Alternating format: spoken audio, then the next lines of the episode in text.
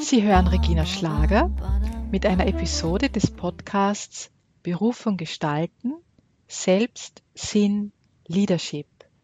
Mehr Infos auf www.reginaschlager.ch. Heute bei mir zu Gast Friederike Asael. Friederike Asael ist selbstständige Fotografin. Sie fotografiert für Unternehmen und an Veranstaltungen. Und sie macht auch freie Projekte zu gesellschaftlich relevanten Themen.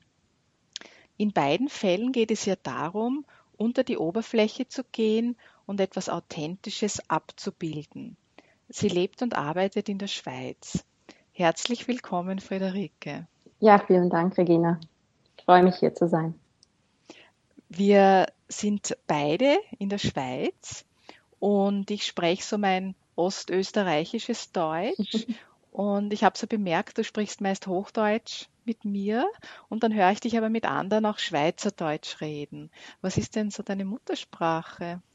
Ja, meine Muttersprachen sind eigentlich Schweizerdeutsch und Hochdeutsch. Äh, meine Mutter ist aus dem Berner Oberland und mein Vater aus Norddeutschland. Mhm.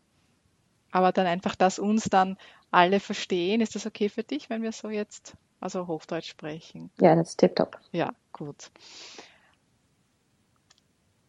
Du, du möchtest mit deinen Bildern, mit deiner Arbeit etwas Authentisches abbilden. Das habe ich ja schon so in der Einleitung gesagt. Siehst du da einen Zusammenhang zur Berufung, zu deiner eigenen und auch damit, was du unter Berufung verstehst? Also ganz persönlich verstehe ich unter Berufung eigentlich das machen zu können, äh, mit dem ich voll im Einklang stehe und das mir ganz und gar entspricht und ähm, mich innerhalb von dieser Tätigkeit auch persönlich weiterentwickeln zu können. Und ähm, im Zusammenhang mit der Fotografie ist es einfach so, dass, dass mich die Tiefe halt und die etwas Authentisches abzubilden viel mehr interessiert, als einfach die Oberfläche abzubilden. Ähm, von dem her, ich fühle mich einfach zu dem stärker hingezogen. Mhm. Mhm. Wir, wir haben uns so, ich glaube, so ziemlich genau vor drei Jahren kennengelernt. Das war bei einer Netzwerkveranstaltung für Frauen. Und du hast mir damals so kleine ähm, Bilder mit Fotografien von dir gegeben, also gezeigt und dann auch gegeben. Und der hat mich sehr angesprochen. Also da waren Porträts von Menschen abgebildet. Und das war, wie du mir damals auch erzählt hast, so der Beginn deiner selbstständigen Tätigkeit als Fotografin. Wie ist es denn dazu gekommen, dass du dein eigenes Unternehmen gegründet hast? Ja, es war eigentlich mit Zufällen äh, in Verbindung zu bringen. Ich habe im Ausland meinen Master gemacht, mein Masterstudium in Geografie und danach war es ziemlich schwierig in der Schweiz beruflich Fuß zu fassen und wie viele Studienabgänger habe ich mich dann von befristeter Stelle zu Praktikum und wieder zu befristeter Stelle zurück äh, entwickelt.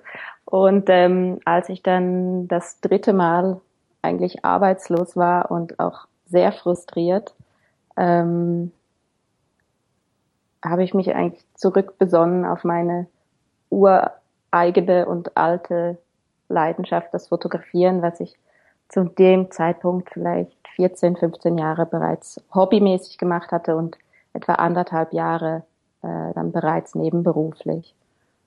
Und ja, da war eigentlich eine Person ausschlaggebend, dass ich das dann gewagt hat und äh, habe und das war mein Partner, der einfach ähm, 100 Prozent gesagt hat, so, du schaffst das und jetzt mach's.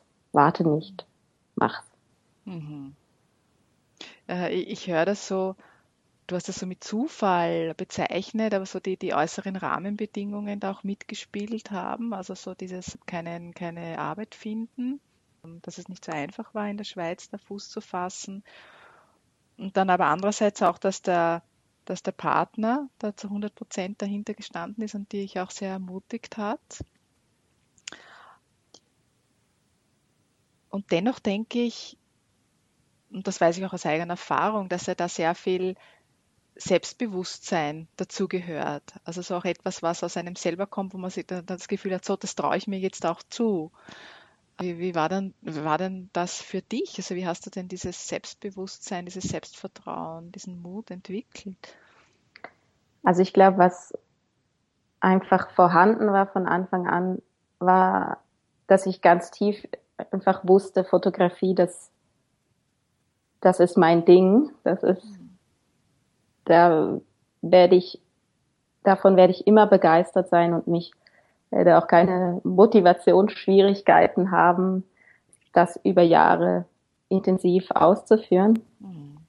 Und das eigentliche Selbstbewusstsein, das hat sich dann wirklich Schritt für Schritt für Schritt entwickelt.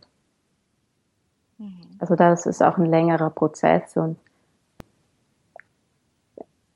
erstaunlicherweise kamen eigentlich von außen sehr, sehr viele, von Anfang an sehr viele positive Rückmeldungen von Kunden, von Partnern. Ja, ich habe dann aber gemerkt, auf das möchte ich gar nicht mein Selbstbewusstsein ähm, aufbauen, sondern das muss wirklich aus mir herauskommen. Und denkst du, dass es vielleicht dennoch damit äh, in Verbindung war, also diese positiven Rückmeldungen, dass du einfach wirklich dein Ding gemacht hast, also dass das einfach so ausgestrahlt hat, dass da eine positive Resonanz dann gekommen ist? Ja, schlussendlich ein bisschen aus der Entfernung gesehen war es äh, sieht es eigentlich so aus. Ja, es sind so viele Türen immer zugegangen, bis ich mich getraut habe, diese eine Tür zu versuchen, einfach wirklich mhm. meiner Leidenschaft zu folgen und dann ging es immer einfacher und immer besser und immer, mhm. es wurde immer schöner. Mhm. Du, du leitest auch den Gründerinnen-Stammtisch für Frauen beim Verband Frauenunternehmen in der Schweiz. Da gibt es regelmäßige Treffen in Zürich, bei denen ich auch ähm, schon dabei war. Was hat dich denn veranlasst, das für Frauen auf die Beine zu stellen? Also ich habe einfach bei meinem Start von meinem Geschäft mich von Anfang an dann versucht mit Unternehmern und Unternehmerinnen zu vernetzen und bin dann auch auf den Verband Frauenunternehmen gestoßen und habe gemerkt, dass das äh, total spannend ist, sich auszutauschen, aber dass dort viele Frauen bereits seit zehn oder mehr Jahren ihr Geschäft führen. Und habe dann gemerkt, ja, Moment, in den ersten paar Jahren hat man noch andere Fragen. Und ähm, habe dann um mich herum auch äh, viele Frauen gekannt, die ein relativ junges Unternehmen führen und habe dann einfach den Verband kontaktiert und gesagt, komm, kann ich das mal ausprobieren, hier so einen Stammtisch aufzuziehen. Und ähm, das hat sich wunderbar entwickelt. Im Moment haben wir 130 Frauen, die da registriert sind und die äh, immer wieder an Treffen teilnehmen. Mhm. Und die Motivation ist eigentlich, dass nicht jede Frau, nicht jeder Jungunternehmer, nicht jede Jungunternehmerin sollte die gleichen Fehler machen müssen. Und äh, ich glaube, dass einfach ganz viel Mut auch entsteht durch den Austausch zwischen Menschen in einer ähnlichen Situation. Es ist ja der Gründerinnen-Stammtisch äh, für Frauen. Glaubst du oder begegnest du dem, dass es da besondere Bedingungen gibt für Frauen, vielleicht besondere Herausforderungen, andererseits auch vielleicht besondere Chancen? Also wenn Frauen äh, als Unternehmerin beginnen und dann tätig sind? Also grundsätzlich empfinde ich so, dass heute jungen Unternehmerinnen und jungen Unternehmern in der Schweiz viele Türen offen stehen. Und da keine großen Unterschiede sind, was ich einfach im Zusammenhang mit Frauen immer wieder aus dem Gespräch raushöre, ist, ähm, dass sich viele nicht genug bewusst sind, dass sie wirklich ähm, eine besondere Dienstleistung bringen oder dass das, dass das was Wertvolles ist und dass es eigentlich im, im Kern alles mit äh, Selbstbewusstsein zu tun hat und mit dem sich zu erlauben, das zu tun, was man tut. Hm. Also ich als Teilnehmerin äh, erlebe es ähm, selbst so, dass es dann schon eine besondere Atmosphäre unter Frauen ist. Also gerade sich auch das einzugestehen, ja, da ist vielleicht ähm, jetzt äh, das Selbstbewusstsein nicht ganz so stark ähm, oder sich auch gewisse unter Anführungszeichen vielleicht Schwächen einzustehen, wo man sagt, ja, darin, daran will ich arbeiten. Und dass das oft, zumindest mir geht so, und ich erfahre, dass so leichter fällt unter Frauen, als wenn es jetzt eine gemischte Gruppe ist. Also ich erlebe das schon als, als sehr wertvoll. Das möchte ich nicht sagen, dass jetzt gemischte Gruppen oder wenn Männer dabei sind, nicht auch wertvoll sind, aber es ist für mich von der Atmosphäre her etwas, etwas ganz Besonderes, als wenn das, ähm, wenn das nur Frauen sind. Mhm. Insofern schätze ich das sehr, ja, diesen, diesen Gründerinnen-Stammtisch. Ja. Also es ist, es ist ja auch wirklich bewusst für Frauen mhm. in diesem Fall gemacht. Ich glaube, dass da einfach beim Punkt Selbstbewusstsein, dass da noch ein Unterschied zwischen Frauen und Männern besteht. Und ich höre auch immer wieder diese Rückmeldung, ähm, es ist schön, dass wir für einmal in einem geschlossenen Rahmen sind und hier kann ich irgendwie mich auch so zeigen, wie ich bin mhm. und äh, dann einen Schritt weiter gehen. Mhm. Was mich sehr interessiert, also ist ein bisschen mehr über deine Arbeit zu erfahren. Du arbeitest ja für, für und mit Unternehmen und auch in freien Projekten. Vielleicht zunächst einmal, also was mich da gleich, wie ich das auf deiner Webseite war, total angesprochen hat, ist ein Projekt in Südeuropa. Also da habe ich gelesen, dass du 2013 gemeinsam mit Journalisten Strategien von Frauen und Männern in Italien, Portugal und Spanien aufgezeichnet hast, die mit Eigeninitiative gewagt haben, sich auf ihre persönlichen Stärken zu besinnen und ein Geschäft aufzubauen. Und nun soll es in diesem Jahr, eine, also jetzt 2016, eine Wanderausstellung geben. Wie weit ist es denn mit diesem Projekt, also mit der Wanderausstellung? Ja, also die Wanderausstellung ist noch nicht spruchreif. Das wäre schön, wenn sie schon wäre.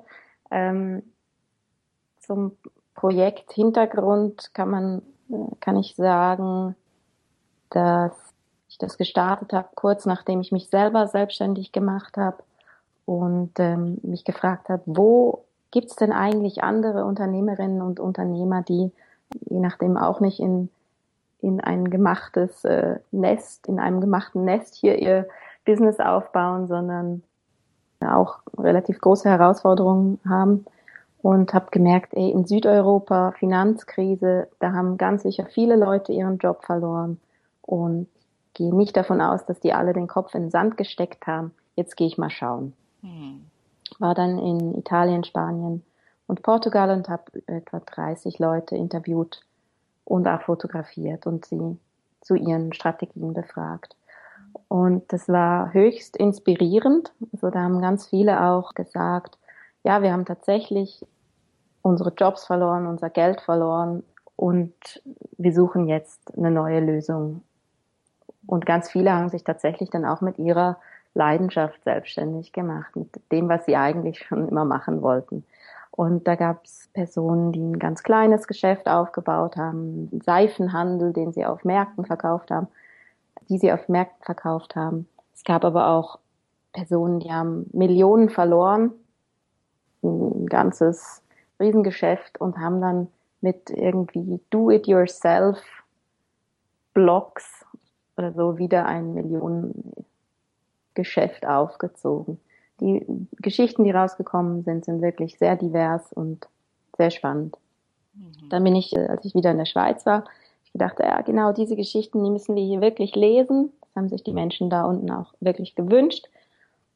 Aber zu der Zeit haben wir in den Zeitungen nur von Sozialhilfeempfängern in Südeuropa gelesen, die eben mm, aufgegeben haben, sozusagen. Und die ganzen Redaktionen haben gesagt, nee, nee, bei uns kein Platz. Und dann habe ich die Idee der Wanderausstellung eigentlich ähm, konzipiert und zwar so, dass man eben jetzt, drei, vier Jahre nachdem ich das erste Mal da war, nochmal dieselben Personen besucht und eigentlich auf, äh, auf äh, große Stelltafeln macht und vorne und hinten zeigt, wie es 2013 war und wie es 2016 aussieht. Und das dann in verschiedene Schweizer Städte bringt, um wirklich den Menschen hier in der Schweiz auch zu sagen, guck mal, wenn die es können, kannst du es auch. Such deinen eigenen Weg. Das finde ich ganz toll. Auch dieses, wie du es ja geschildert hast, ein bisschen so ein, ein Gegengewicht zu schaffen zu den Meldungen, die wir so normalerweise lesen in den Medien, wo, wo ich das Gefühl habe, ja, es ist eben mehr die Rede, Sozialhilfeempfänger, alles geht so den Bach hinunter und also das mehr so, äh, es ist ähm, sich ziemlich entmutigend dann anfühlt und da wirklich Beispiele von Menschen, die sich natürlich aufgrund dieser krisenhaften Situation, die ja überhaupt nicht einfach ist, aber dann so wirklich auf ihre Eigeninitiative verlassen und da wirklich jetzt Schritte setzen und dann so dadurch auch zu ihrem eigenen finden. Also es finde ich wirklich wunderbar, das auch zu, zu zeigen.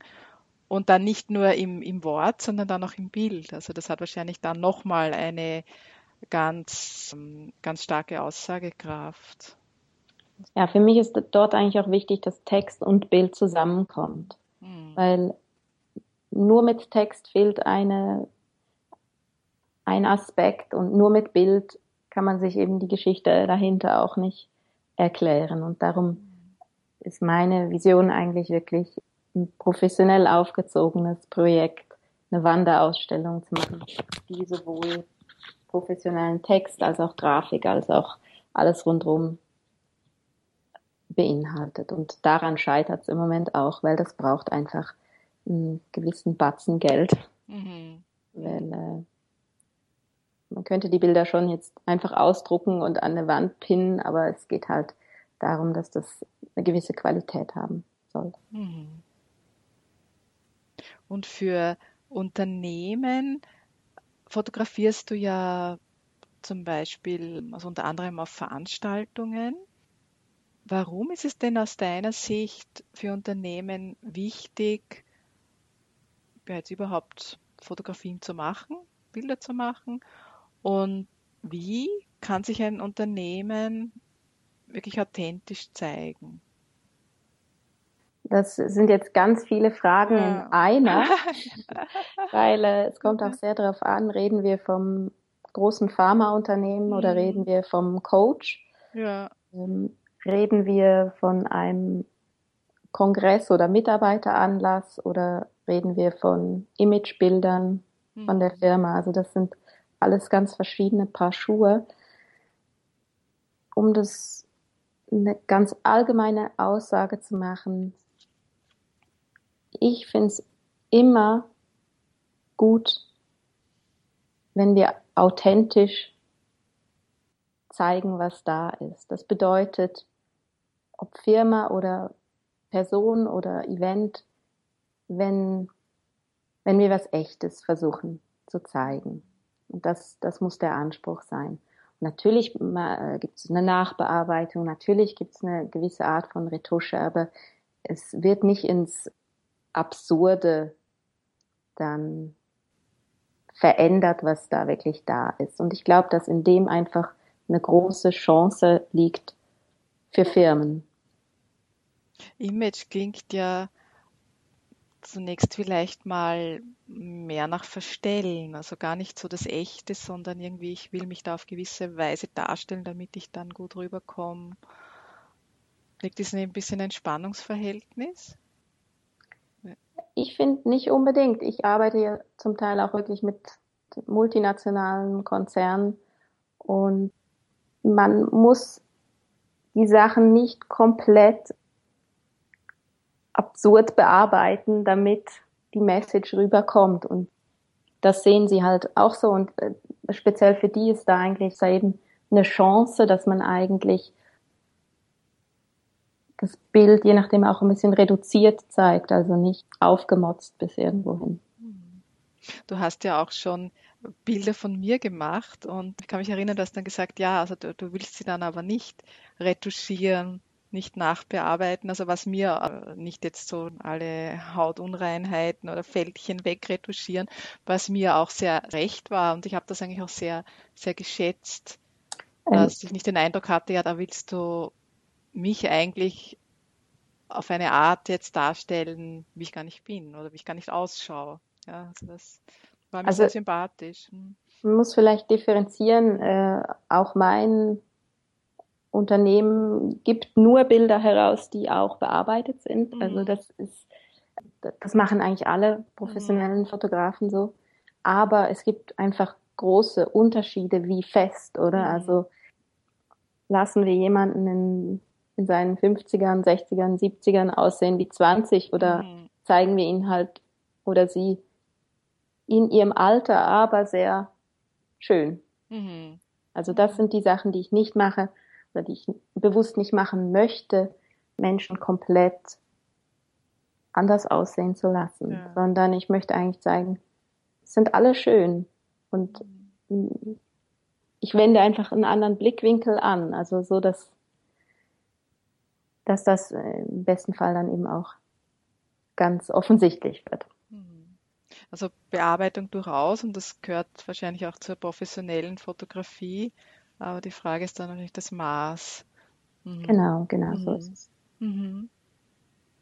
Jetzt da kennen wir uns ja beide auch vom, vom Impact Hub in Zürich, dem Co Coworking Space und dieser Community von, von ähm, Entrepreneurs oder auch sonst ähm, engagierten ähm, Personen. Und du fotografierst immer wieder an Events vom Impact Hub Zürich und bist auch selbst Mitglied, so viel ich weiß. Zumindest war das vor einiger Zeit so. Was, was gefällt dir denn an dieser Community? Ach, ganz vieles. Für mich war das ein Ort, an den ich auch eben als ganz frisch gebackene Unternehmerin gekommen bin und auf ganz viele andere Start-up-Unternehmer getroffen bin. Wir haben gemeinsam in unseren Geschäften gekämpft und ge, uns über Erfreu äh, Erfolge, Erfolge gefreut. Wir haben zusammen da gesessen und sind Projekte und Projekte durchgesprochen. Wir haben zusammen viele tolle Momente erlebt und auch den, auch erlebt, dass dann ganz viele Großfirmen und kleinere Firmen dazugekommen sind und sich für diesen Ort interessiert haben und wir einfach alle gemeinsam gewachsen sind in dieser Zeit. Ja. Mhm gibt es einen Impact Hub in Zürich. Und du hast mir vor kurzem erzählt, dass da auch was in Bern in Planung ist. Das, genau. Ja. Also ich bin äh, mit fünf anderen Bernern dran, den Impact Hub auch Bern zu bringen. Mhm, toll. Genau. Also. Müssen wir nochmal erklären, was der Impact Hub ist? Oder? Ja, ja, das wäre vielleicht gut.